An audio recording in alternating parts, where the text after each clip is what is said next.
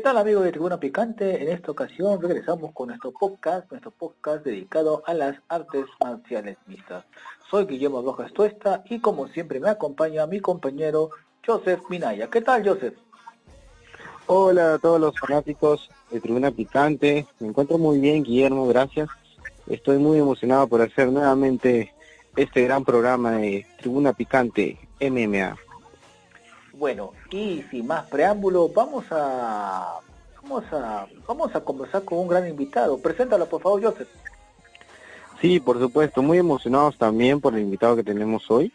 Es un representante peruano que va a pelear en el evento del FFC 44.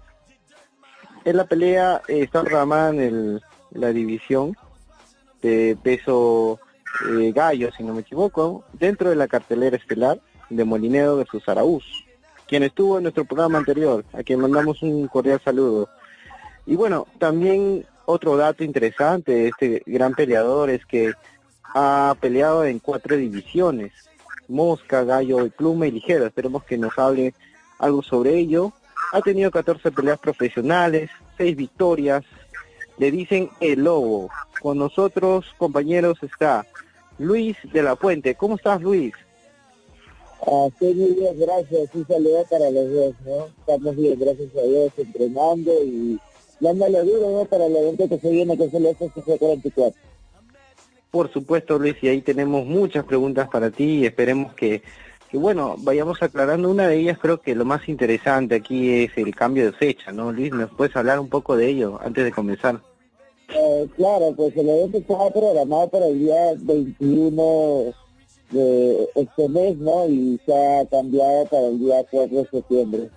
Bueno, ha sido algo inesperado para mí porque tú sabes, uno tiene que hacer el peso, tiene que programarse en los entrenamientos, la preparación física, los diferentes tipos de entrenamientos que uno hace, ¿no? Pero bueno, no, no se puede hacer nada más, el evento ha sido así programado, este, el director, los organizadores han decidido, ha tenido sus motivos y razones, ¿no? Para poder este, aplazarle el evento dos semanas más, así que nada, no hay que seguir dándole el entrenamiento, lo bueno que estamos entrenados, estamos, venimos como, como, se diría, el, caballo está en carrera, estamos corriendo y, nada, ¿no? Estamos siguiéndole dándole para cerrar el, día 4 de septiembre, ¿no? Se va a hacer el evento, ¿no? Claro, claro. Justamente, bueno, los oyentes quisiéramos conocer un poco más de ti y en general de los peleadores profesionales de artes marciales mixtas. Y deberíamos hacer la primera pregunta, ¿no? ¿Cuál es tu rutina de entrenamiento para una pelea programada? A grandes rasgos, ¿no? Eh, bueno, mi rutina de entrenamiento comienzo todo el entrenamiento de, bueno, exactamente mi rutina comienza siempre de menos a más, ¿no? Comenzamos de entrenamientos ligeros como para ir asentando la temperatura del cuerpo, ir oxigenando el cuerpo, también este, poder este, este, poder trabajar la musculación, que la fibra muscular se vaya activando de menos a más. Eh, siempre, todos los días entreno hago MMA todos los días. Estoy trabajando junto con Jesús Morán, que es un muy, muy buen entrenador que me toca haciendo sacar esos resultados positivos en los entrenamientos no se ve, se nota y estoy haciendo todos los días en MMA. Tres veces a la semana hago preparación física con Franco Cervantes, que es otro de las, de las personas que se ha sumado a mi tipo de trabajo. Franco Cervantes es un muy, muy buen preparador físico que tiene este, cursos de ve tiene cursos de la American Top Team, específicamente para peleadores, trabaja con peleadores profesionales, así que trabaja, trabaja con Rolando Bedoya, ha trabajado con Claudio Puello, ha trabajado con Dana Bravo, ha trabajado con muchos peleadores profesionales aquí. Y, y bueno, y, todos los días también estoy trabajando en la parte de parado, ¿no? Con, con, con el apoyo que le está dando este, Rolando Bedoya este, y también sobre todo lo que es lo mío, ¿no? La lucha, porque soy un peleador de agarre, ¿no? Soy un peleador de lucha, así que todo lo bien estoy trabajando muy fuerte eso, ¿no? todo eso es respeto, ¿no? Todo es Como claro, claro, y, y, un gran esfuerzo, ¿no? La verdad que todo lo que nos dices eh, es extraordinario porque ves diferentes disciplinas y aproximadamente cuántas horas al día entrenas, eh, Luis. Eh, bueno, aproximadamente unas 5 a 6 horas, dependiendo del trabajo que me toque hacer. ¿no? Claro, claro. Qué, interesante, ¿no, Guillermo? Las dificultades que pasa un peleador prácticamente, eh, pero que ellos no lo ven así, lo ven como parte de su día a día, ¿no? Claro, claro. Bueno, sí, sí, eh, Luis. Bien. Sí, Luis, disculpa que te interrumpa. A ver, ¿cuál ha sido la pelea más impactante a lo largo de tu carrera? Bueno, eh, la pelea para mí más impactante no es una pelea ganada, porque la verdad que he tenido peleas con buenos peleadores, he peleado con Chico Rotal, he peleado con Luis Chan en dos ocasiones, eh, bueno, he peleado con Víctor Arata, pero la pelea más impactante para mí no no no significa una pelea ganada, ¿no? para mí una pelea que la tuve que perder por motivos de fuerza mayor, porque este, eh, vine arrastrando una lesión cuando peleé por el cinturón de los 57 kilos contra Andrés Luna. Eh, yo, el ecuatoriano, ¿verdad? Y vine con una lesión que estuve, estuvo muy arraigada en mí, ¿no? Ya se me había salido la rodilla durante los entrenamientos y todo, y bueno, yo tomé mi decisión de pelearme ese día con la rodilla mal, ¿no? Y bueno, el resultado no fue favorable, pero me ayudó mucho a crecer como persona, a tomar mejores decisiones. Y muy aparte de eso, este, eh, en esa pelea siento que si hubiera estado bien, totalmente a mi 100% el resultado hubiese sido totalmente diferente.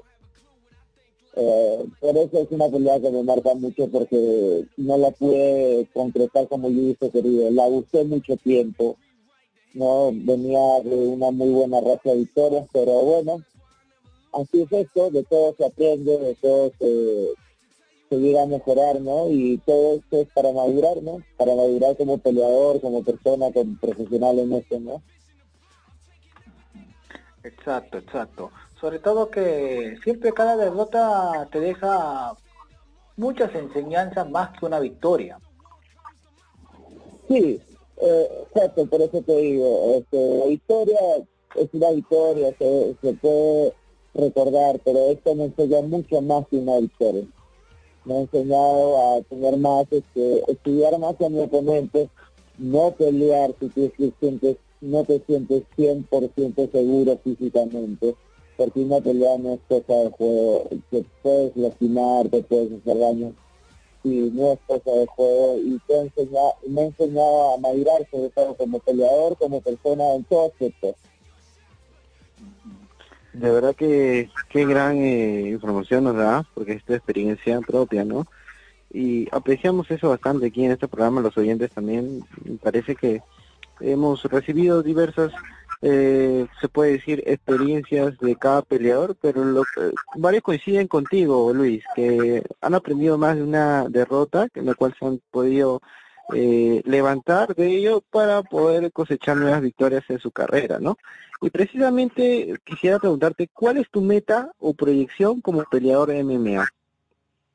Bueno, bueno, ahora mi meta es a corto plazo, realmente. Es ganar la pelea que sigue el día 4 de septiembre contra el brasileño, ¿no? Esa es mi meta a corto plazo. No, mi meta a largo plazo es cosechar una una racha de triunfos, como ya la he tenido antes, ¿no? Y poder dar el a algún evento algún evento internacional, en un evento de renombre, ¿no? Y sobre todo, este, crecer, crecer como peleador, porque esto, como te digo, eh, no es algo que yo lo hago porque, wow, es, es como para mí entrenar, trabajar físicamente, mentalmente, psicológicamente, todo lo que es para una pelea es como, es mi vida, ¿me entiendes? Es mi día a día es un trabajo que yo ya lo tengo así como que eh, arraigado en mí. Entonces, eso es lo que, eso es mi meta, ¿no? Seguir mejorando, seguir mejorando seguir mejorando hasta poder yo llegar a, llegar a un, este, a un estado óptimo, ¿no? Sobre todo a un, a un 100% de, de ser un peleador, ¿no? Porque un peleador tiene que trabajar muchísimas áreas, ¿no? Parte física, parte mental, parte psicológica, ¿no? Este, parte técnica, y la diferencia es que artes que tiene un, el MMA, ¿no?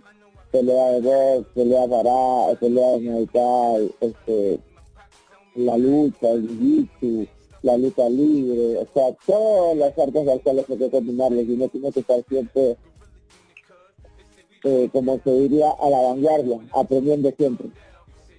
Claro, es una adaptación de diversas disciplinas de deporte de contacto, tú ya la mencionaste, y es un deporte muy muy hermoso y parece que vemos que es parte eh, de, es tu estilo de vida prácticamente, ¿no? Respiras MMA y eso a nosotros este nos agrada bastante, esperemos que te vaya muy bien en esta pelea que vas a tener con el, contra el brasileño, contra eh, Targuiño, ¿no? Sí, sí. Eh, Luis, ¿a qué admirado, a, a qué peleador admiras de las artes marciales mixtas?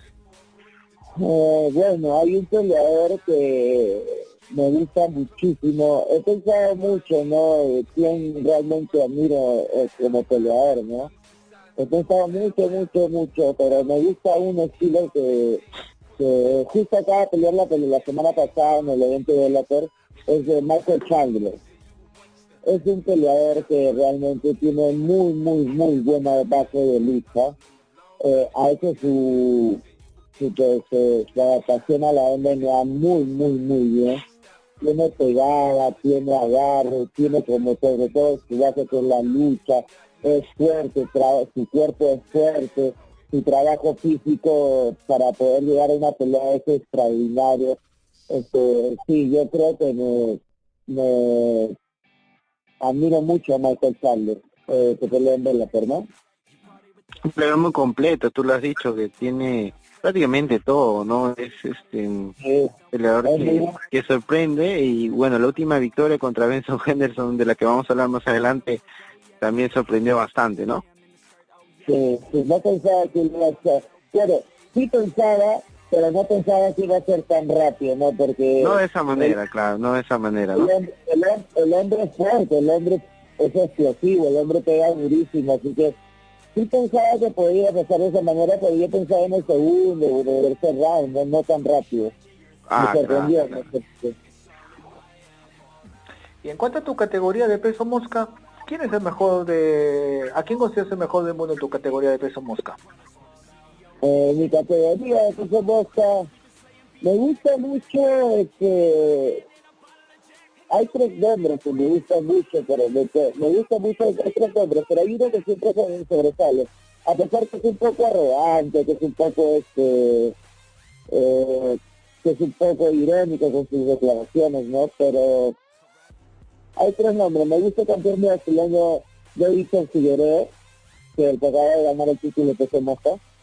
Me gusta mucho, es más por una empatía que tengo que va a pelear ahora con Davidson este, Cody No y me gusta mucho el que es que es el, para mí el mejor es muy fuerte.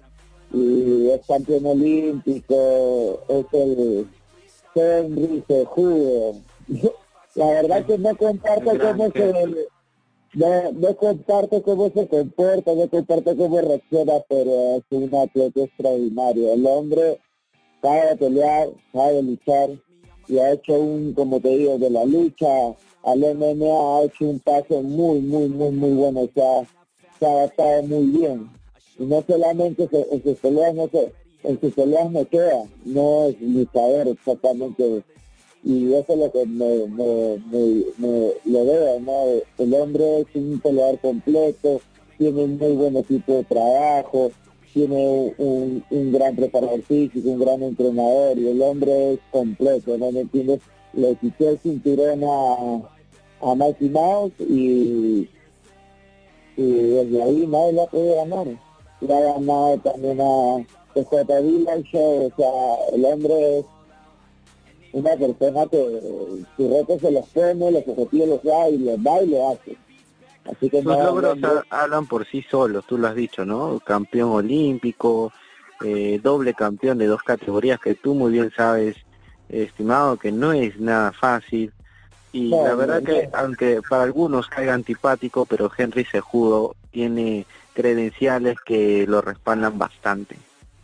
Sí, sí, el hombre es muy, muy, muy bueno y como, como tú lo dices, es campeón de dos categorías que no es nada fácil y, nada, no, aunque ahora ya no sea el campeón, aunque ahora ya sus títulos los estén y bueno, ya lo disputaron uno que es el de 77, van a disputar el de 6-1, pero el hombre es el mejor, para, para mí es el mejor. Claro, claro, correcto. Y bueno, este, para terminar y, conocerte un poco más, queríamos preguntarte en líneas generales, ¿qué esperaremos de este gran evento del FFC 44 en septiembre? Y háblanos un poco más de tu pelea o cómo piensas desarrollarla contra el brasileño Wanderson Targuinho.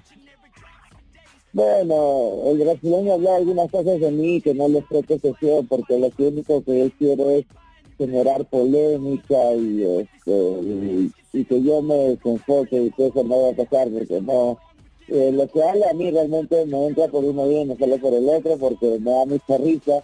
A la hora que se cierre la tabla a la hora que se cierre este, a la hora que se dé la pelea ahí vamos a ver las cosas como se dan y, nada no de hablar de una cosa de otra cosa de otra cosa es, está de más Ahora, el día 4 de septiembre se van a ver muy, muy buenas peleas.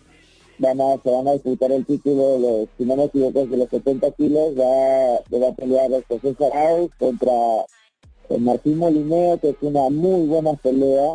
Los dos, los chicos, los dos muchachos son, una, son, profesionales a carta cabal y están muy bien en la categoría. Así que José Saraus tiene mucho golpeo y mucha lucha y Martín Molinera Pucha es un, es un hombre de la escena nacional que, que tiene mucho golpe, mucha reacción, mucho contragolpe y el hombre es definidor, así que tiene muchas peleas ganadas por, por definición, ¿no?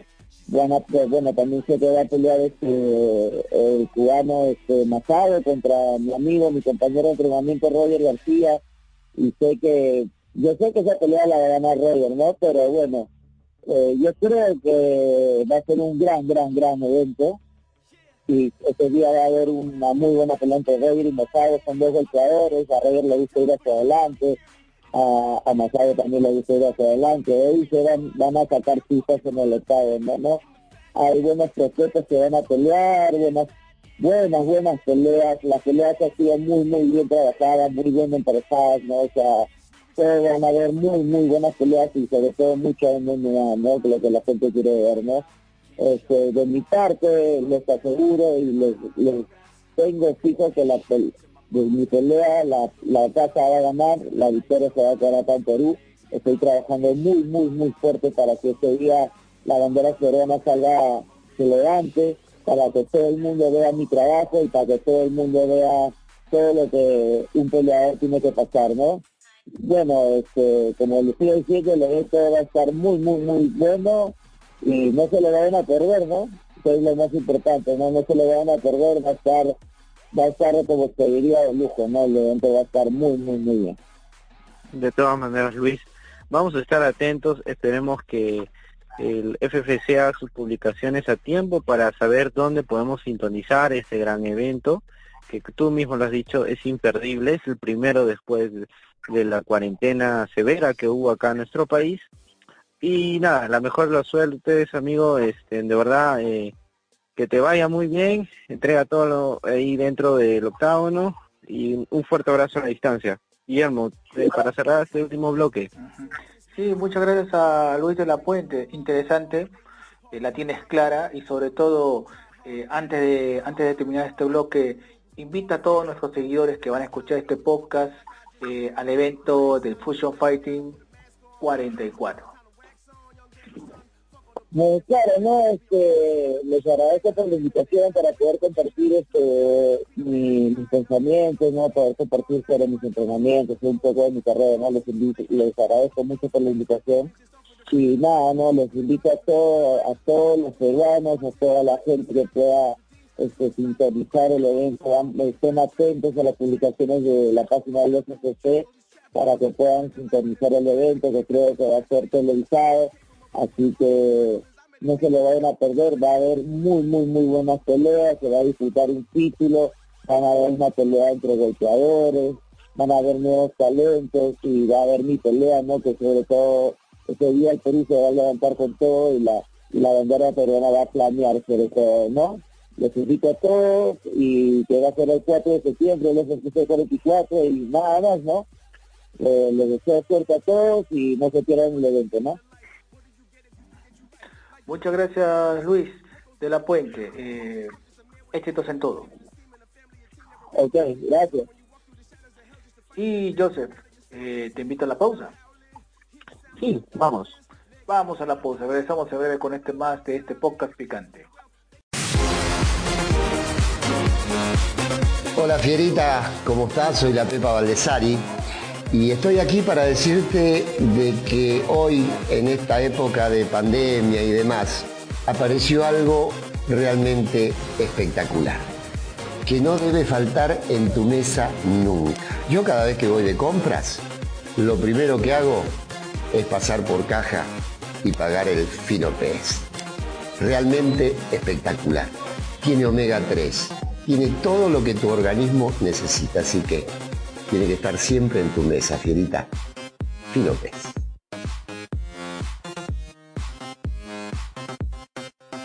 Y después de la pauta publicitaria regresamos con esta segunda parte de este podcast picante de artes marciales mixtas. Joseph, eh, antes de continuar esta segunda parte, un pequeño comentario sobre esta entrevista que hemos tenido con Luis de la Puente. Sí, una muy buena entrevista. Se le agradece eh, que nos haya acompañado Luis, muy fluido en su respuesta y la tiene clara. El muchacho quiere seguir cosechando victorias y obviamente flamear la bandera peruana ante este contrincante que es brasileño, ¿no? Es una, como él lo dijo, una pelea muy importante en su carrera y esperemos la mejor de las suertes para nuestro gran amigo Luis de la Puente. Claro, eh, los éxitos para él, eh, si estás escuchando este podcast, los éxitos y bueno, entonces comenzamos con el evento de la U, del UFC. Un UFC que estuvo muy interesante, te soy sincero, muy interesante. Sí, nos dejó un gran, eh, se puede decir, sabor de boca, el UFC Fight Night Las Vegas número 6, ¿no? Donde tuvimos grandes batallas, resultados eh, curiosos, y bueno, vamos a ir narrando cada una de ellas. Comencemos con la tercera pelea antes de la estela. Sí, el combate de peso mediano entre Darren Stewart versus Maki Pitolo una excelente pelea, bueno, rápida, ¿no?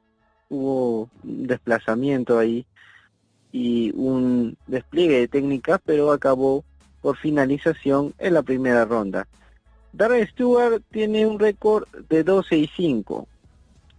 Viene de tres este, victorias en sus últimas cinco peleas. Está, se puede decir que está en buen, buen augurio. Tiene ocho finalizaciones ex peleador de Cage Warriors. Está en el UFC desde el 2016 y bueno, es británico de 29 años, joven aún. Versus Maki Pitolo, que tiene un récord de 3 y 6. El hawaiano de 29 años también, con 10 finalizaciones, 7 knockouts y 3 sumisiones. Ha sido seleccionado del programa de Dana Wise Contender, el 2019, y desde ahí está dentro del UFC. Acabó muy rápido Guillermo, victoria por sumisión para el británico. Una muy buena sumisión, por, decir, porque yo me fui, te soy sincero, me, acomodé un poco, estaba acomodando y después yo digo que tan rápido acabó, o sea, pero fue interesante. Sí, explosivo comienzo con ambos peleadores, intercambiaban en el centro del octágono, eh, destacaron las combinaciones con puño de Stewart y un rodillazo de Pitolo. Luego ambos iban golpeando yendo en círculos, pero vi superior a Darren en el striking. Luego Stewart esquiva un puño giratorio de Pitolo y luego lo lleva contra la reja. El hawaiano intenta el derribo a las dos piernas y Darren contrarresta con una tremenda guillotina y logra someter a Maki Pitolo. Claro, fue una buena, fue un sometimiento a los, fue, fue, un, señor a fue un señor sometimiento, para, o sea, dito para lo que nos gusta las artes marciales mixtas. Sí, por supuesto. Y bueno, eh, tras una emotiva victoria de Darren Stewart, se la dedica a su fallecido amigo y es compañero de entrenamiento, como lo vimos ahí en el final y durante la entrevista, ¿no? Sí, sí, sí. Eh, fue la nota humana, porque para muchos que ven este deporte no creen que estas personas son, son personas de bien, que son personas humanas. En el fondo son personas humanas, no, no que porque yo me subo a un, a un octágono o a una jaula, eh, necesariamente no tengo, tengo que ser insensible con la sociedad. No, estas personas también son sensibles con la sociedad.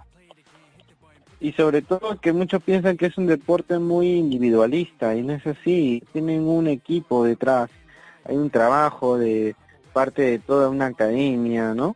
Eh, tienen los compañeros de sparring, eh, las personas que, que te orientan eh, cómo debes tener tu acondicionamiento corporal durante una pelea, hay profesionales ahí, está el mismo coach central, o sea, hay todo un staff, ¿no?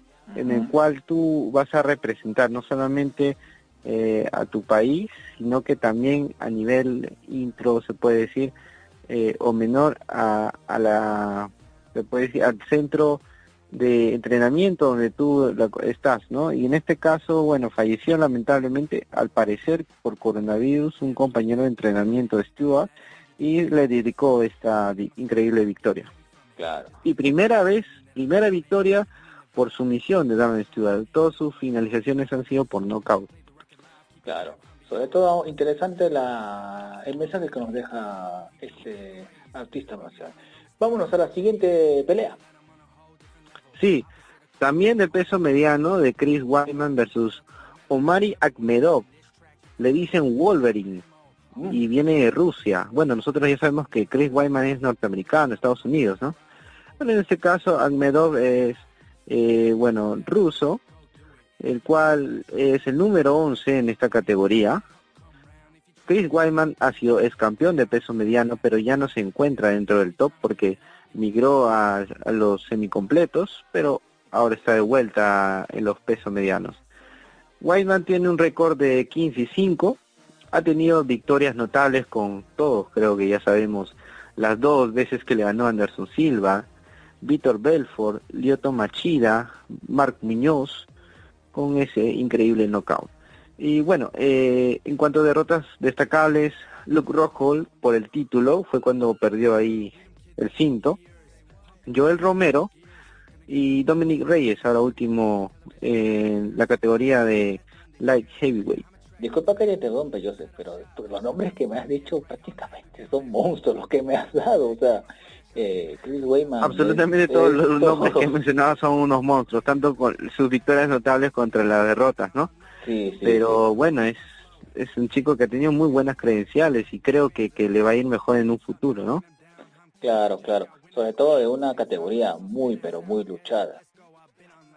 Sí, muy eh, contendida y ahorita que está dentro del top de, las divisiones más competitivas, ¿no?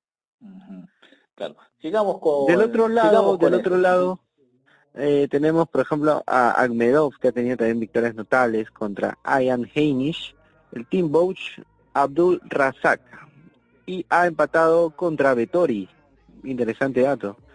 Derrotas con, bueno, Gunnar Nelson, el compañero de Conor McGregor, y Sergio Moraes. Eh, son las derrotas que destacan dentro de su carrera. Las credenciales también de, de Wolverine también no son nada menospreciables. Sí, nada menospreciables. Va por buen camino, van por buen camino.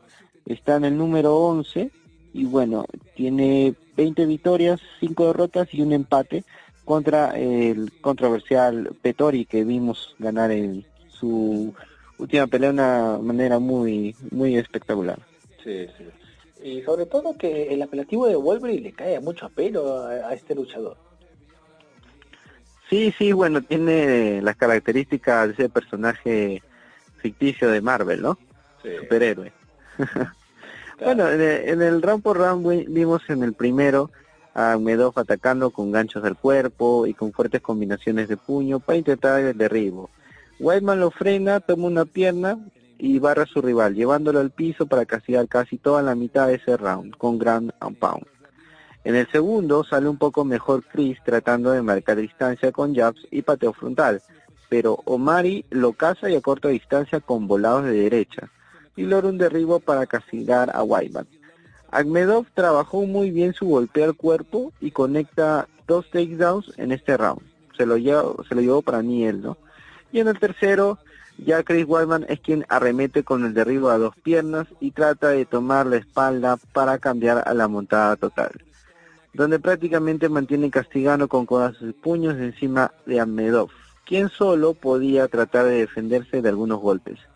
Round de dominio total Guillermo en este último del ex campeón mediano. Y bueno, como todos sabemos, la victoria fue por decisión unánime a favor de Chris Whiteman.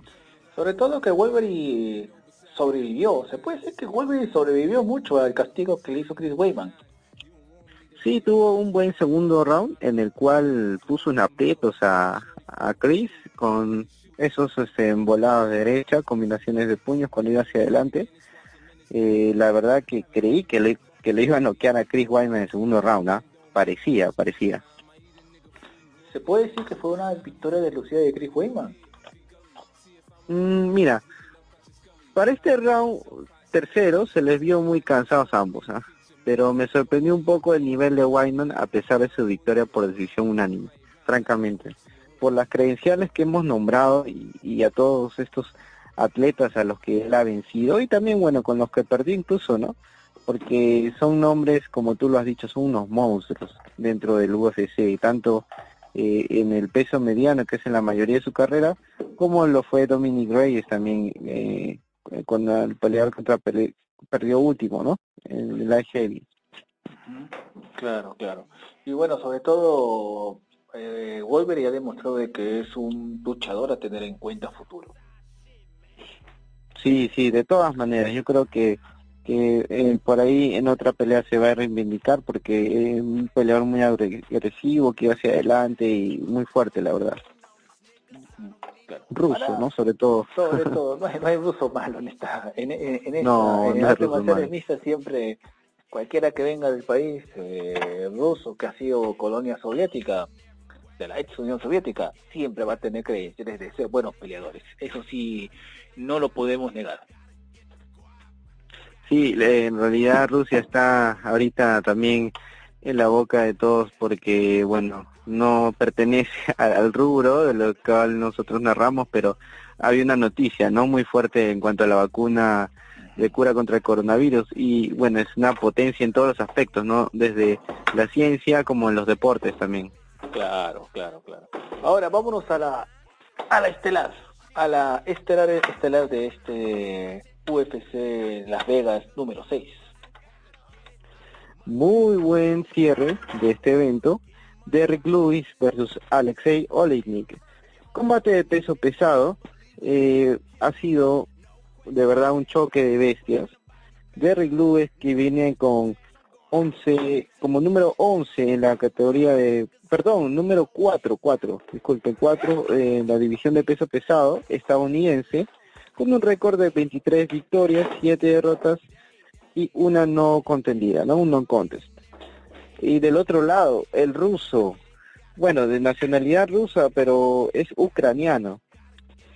72 peleas, Guillermo, imagínate, 72 peleas en MMA un tanque. sí, la verdad que un cyborg, ¿no? 59 victorias y 14 derrotas. 59 victorias, wow, de verdad que lo digo y no, no, no me parece creíble. Tuve que, que leer la, la información, eh, ir a varias fuentes porque de verdad que no me parecía creíble, pero así es, este, oyentes, 59 victorias. Bueno, eh, hablando de Olenik, ha tenido victorias totales ante Fabricio Verdún, que fue la última, Mark Hunt, Travis Brown, Anthony Hamilton y nada más y nada menos que la leyenda Mirko Krokop. Guillermo, de esas 59 victorias, 46 ha sido por sumisión. ¿Puedes creerlo? 46 sumisiones. 46 sumisiones, wow. Y hay otro dato más espectacular que ese. 12 de esas sumisiones, Guillermo, ha sido por una llave que a mí me detiene, pero sorprendido por la ejecución. Se llama Ezequiel Choke. Justo te iba a decir eso. Sí, pero en MMA, o sea, no estamos hablando de una competencia de Jiu-Jitsu que es muy respetada, pero tiene reglas de Jiu-Jitsu. Eh, hacer este esta llave, o, estimados oyentes, de Ezequiel Choke, 12, 12 hierbo, 12 veces. Wow, yo de verdad que este señor para mí no ha ganado la pelea, pero para mí ya está ganado demasiado y ya le tengo una admiración muy fuerte, ¿no? Claro, bueno, está Alexei Olenin, pues es un, es, un peso pesado y, y bueno, eh, como tú dijiste, es un cyborg, para mí es un tanque, es un tanque de guerra ucraniano. De verdad que un récord para muchos creo que no no es tan alcanzable, ¿no? Es, es, lo que ha hecho ese señor me sorprende, ¿verdad? Bueno, ha tenido derrotas notables contra Alistair Overeem, Curtis Blade y Walt Hollis. Eh, en el otro lado, Derek Lewis ha tenido victorias notables contra Gabriel Gonzaga, Roy Nelson, Marcin Tibura, Francis Enganu, Alexander Volkov y Blagoy Ivanov. Wow, este señor también, tampoco, por algo le dice la Blacklist. Ojo, tampoco no es para decir no, que no eliminó cualquiera. Tú sabes que bajaste a Volkov, tú sabes que bajaste a Enganu. sí, Son tanques también ellos son tanques también esa es una división de tanque no hay nada que decir esa división en la que están ellos prácticamente mis respetos sí de todas maneras de todas maneras 18 knockouts Guillermo 18 knockouts en los pesos pesados. Este y bueno ha tenido derrotas contra Junior dos Santos Daniel Cormier y Mark Hunt. También con quienes ha perdido utilizando lo, utilizando lo que lo que dijo nuestro entrevistado Luis de la Puente de las derrotas aprende. Y realmente este luchador aprendió mucho. De todas maneras de todas maneras la pelea estuvo muy buena duró solamente dos rounds pero bueno ahí vamos a hacer el análisis eh, round 1 ni bien empezó esta pelea la Black Beast explotó con una poderosa high kick 1-2 con puños y se fue con todo hacia adelante. Luis presionó contra la reja y derribó a Olinik para castigarlo con ground pound. La experiencia de grappling de Alexei le permite revertir la posición atrapando una pierna y consiguiendo el derribo. El round termina con Olenik intentando una llave de brazo a Doric. La verdad que me sorprendió bastante cómo pudo revertir. Eh, eh, no sé cómo hizo la single, o sea, atrapó una pierna eh, y fue hacia adelante y le, le volteó la torta, como decimos acá, ¿no? En Perú, coloquialmente. En el round número 2, Luis inicia con una rodilla voladora al cuerpo y un gancho de derecha que manda al suelo a Olenik, a quien castiga brutalmente con puñetazos a ras del piso y deja fuera de combate al ruso. Victoria por nocaut en el segundo round. Claro fue interesante, sobre todo un señor knockout. ¿Hace tiempo? Que, ¿Hace cuánto tiempo que no habías un knockout en, en esta categoría?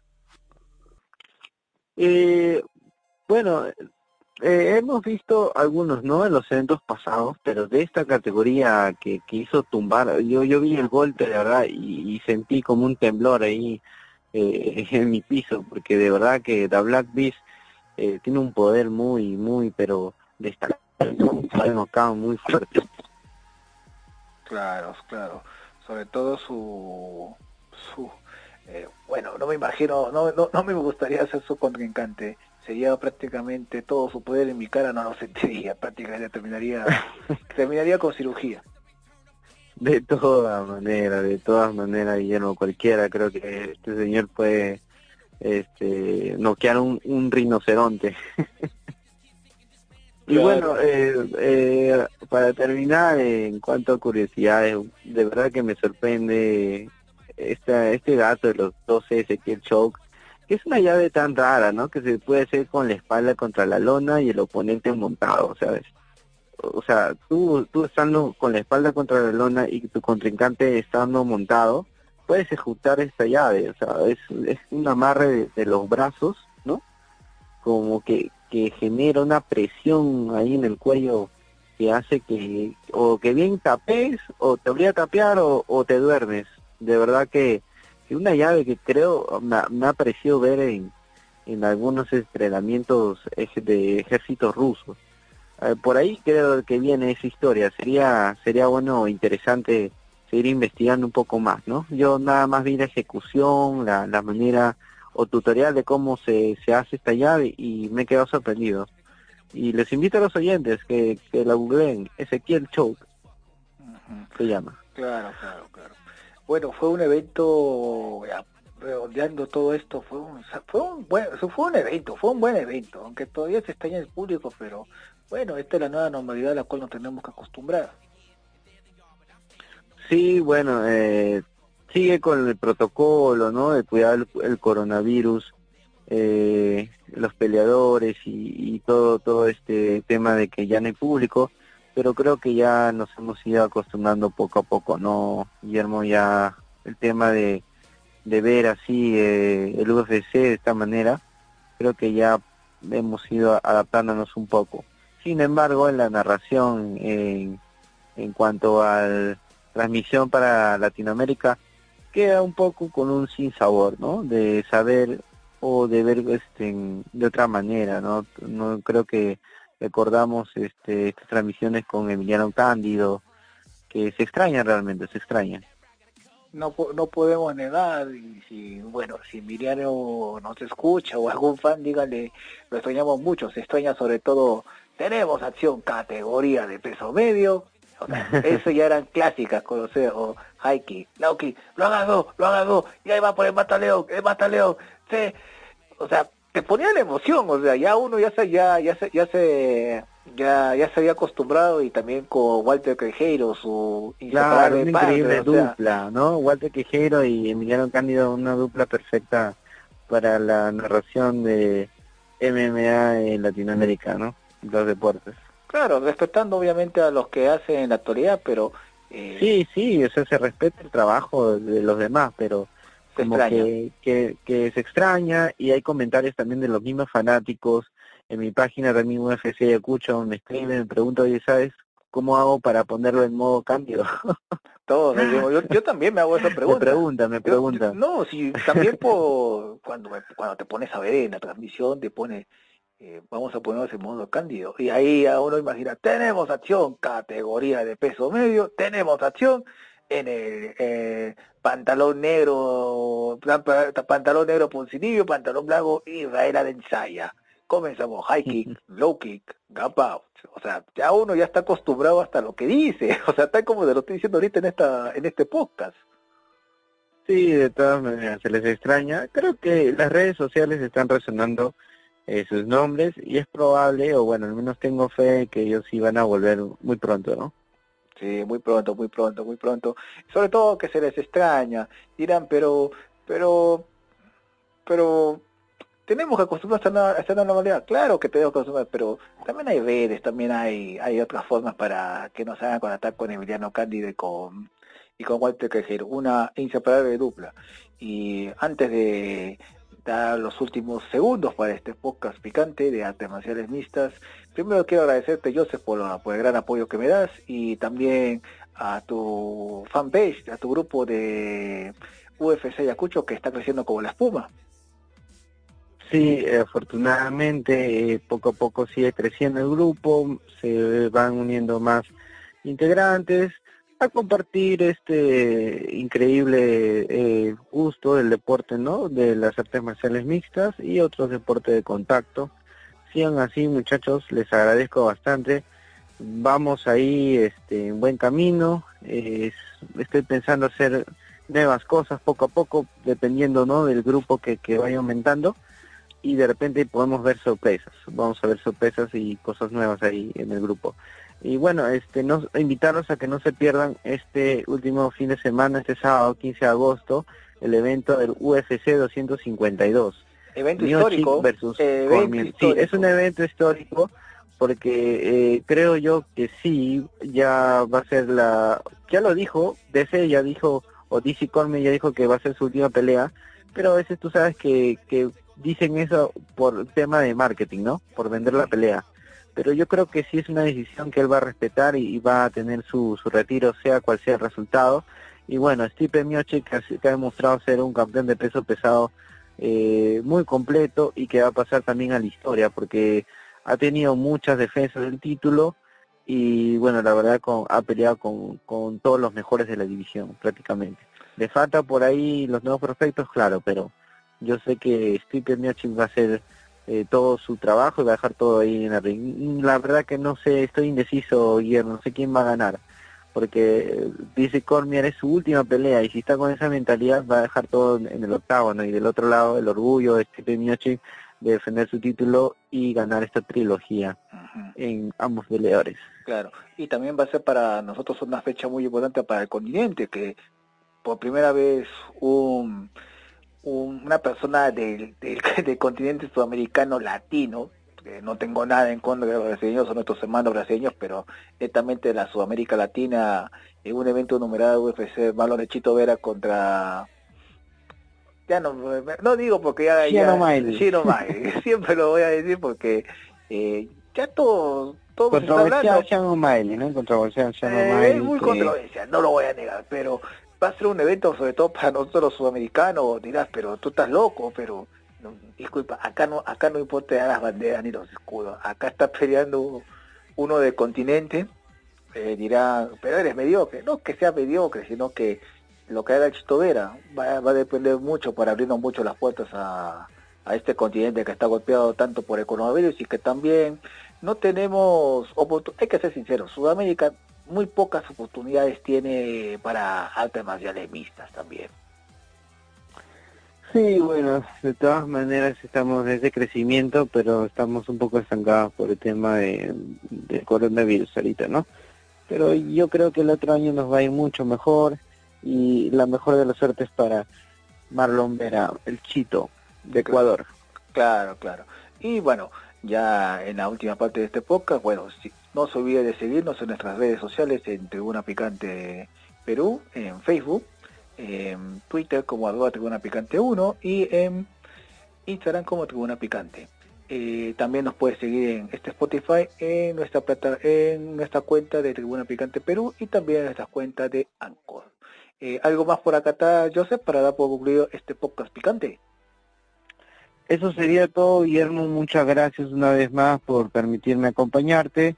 Eh, los invito a todos a que sigan eh, sus solicitudes para pertenecer al grupo UFC Ayacucho. Ahí se comparte toda la información de los deportes de contacto. Muchas gracias, Guillermo.